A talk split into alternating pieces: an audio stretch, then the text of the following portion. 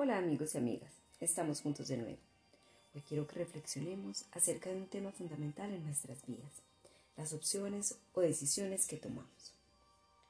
Somos el fruto de nuestras decisiones. No hay nada mejor que poder buscar y elegir qué o a quién queremos que nos acompañe en nuestro caminar. Algunos pueden optar por la academia, otros por la soltería, otros por la vida religiosa, otros por la compañía de una pareja, otros por una familia con hijos.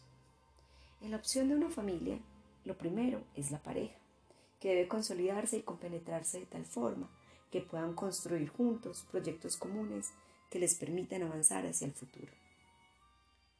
Recuerdo las palabras de una amiga sabia, quien me decía, la mejor pareja que tú puedes tener es aquella con quien puedas simplemente sentarte a tomar café o un buen vino y conversar. Yo hoy puedo decir que tengo esa gran fortuna y coincido con nuestra protagonista de Escritos al Aire, La Yola, que es mejor de a dos. En días pasados visité unos amigos y me llamó la atención un letrero que tenían al entrar en su casa. Este es mi lugar en el mundo. Me pareció hermoso cómo ese sentido de pertenencia nos identifica y nos hace que podamos construir, construir en pareja. Sin más, los dejo con escritos al aire número 9. Es mejor de dos. En tiempos de fin de año se acostumbra a hacer un balance de tu año o de tu vida. Unido a todo un proceso de decantar el dolor de la partida de mi esposo, me he puesto en tónica de reflexión sobre las opciones o proyectos de vida que he tomado a lo largo de mi existencia. Tuve la oportunidad de vivir en comunidad durante 15 años de mi vida y 7 años como pareja de Carlos y caminé sola o en condición de soltería unos cuatro años antes de iniciar la relación con Carlos, y llevo dos años y unos pocos meses en condición de viuda. No mencioné el tiempo antes de ingresar a la institución javeriana, pues tenía 19 años y la mentalidad y actitud de una niña de 14. No tuve ningún novio y era demasiado tímida en la relación a los chicos. Y el primer beso no fue de cuento de hadas como había soñado bastante soso y poco romántico con el chico que me besé. Este no me motivó a iniciar una relación, así que terminó antes de empezar. En el proceso vocacional, desarrollado a través de unas cartas que me permitían ir discerniendo cuál era mi vocación, si la vida religiosa, la vida en pareja o la vida en soltería, escribí al final del proceso.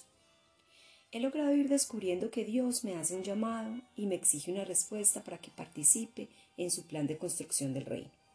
Ciertamente, hasta hace un año estaba bastante desubicada, pero de la misma forma bastante inquieta de la persona de Jesús, y veo que la vida religiosa me permite organizar mi vida para poder consagrarme a Él.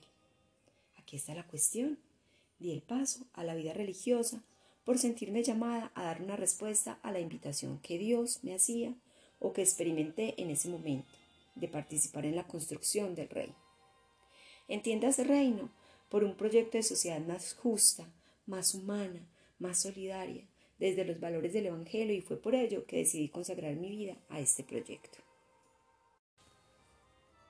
Pero seguir a Jesús y consagrar mi vida a Dios desde la vida religiosa implicaba asumir los votos de pobreza, castidad y obediencia junto a la vida en comunidad. De todas ellas, la más difícil y compleja fue vivir en comunidad. La vida comunitaria hacía llevadero el voto de pobreza al organizar la economía en función del bienestar de todas. Se vive con austeridad, pero se tienen resueltas todas las necesidades básicas. Frente al voto de castidad, no afecta ni a favor ni en contra.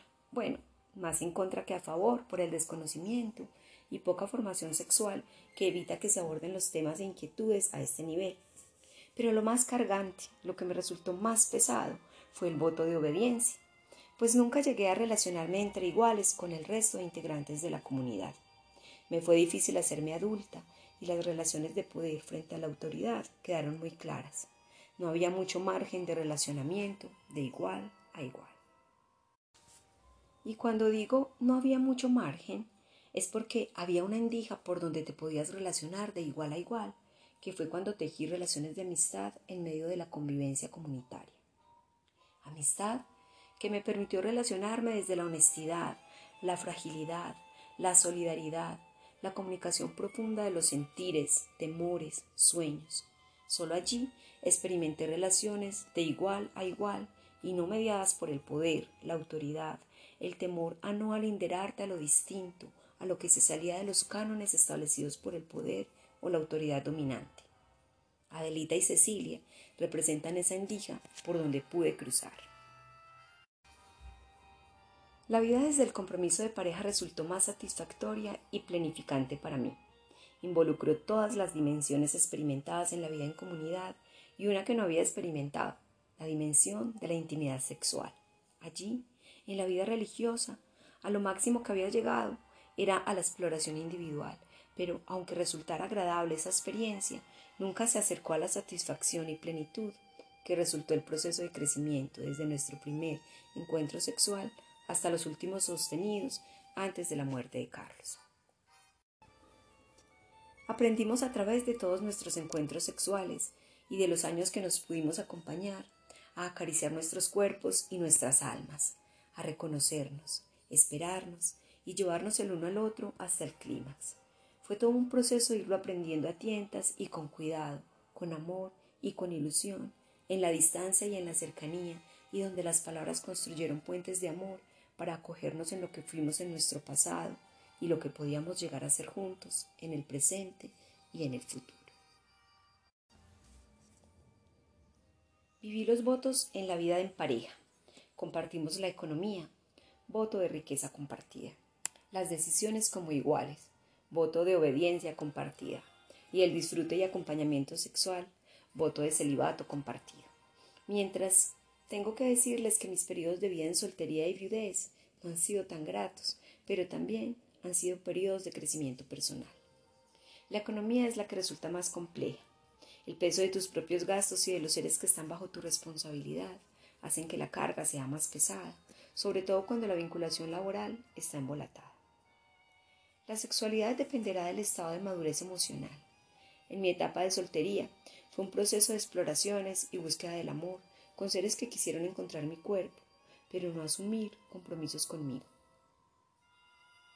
Y ahora en mi viudez, mis hormonas han estado adormiladas, tal vez porque aún disfruto del recuerdo del amor compartido. Y claro que he hecho en falta el poder confrontar con alguien los sueños, proyectos y pasos dados en el día a día, el poder pronunciar un nombre y escuchar de sus labios mi nombre y saber que estamos juntos caminando y apoyándonos. Por eso, desde mi experiencia es que digo que es mejor de a dos, y como dijo la señorita Antioquia, no importa si es hombre con hombre, mujer con mujer, hombre con mujer, lo importante es que sea en libertad y desde el amor para crecer, apoyarse y caminar juntos, consolidando los proyectos individuales, de pareja y los proyectos sociales de los que se hace parte. La Yola, 25 de noviembre de 2017.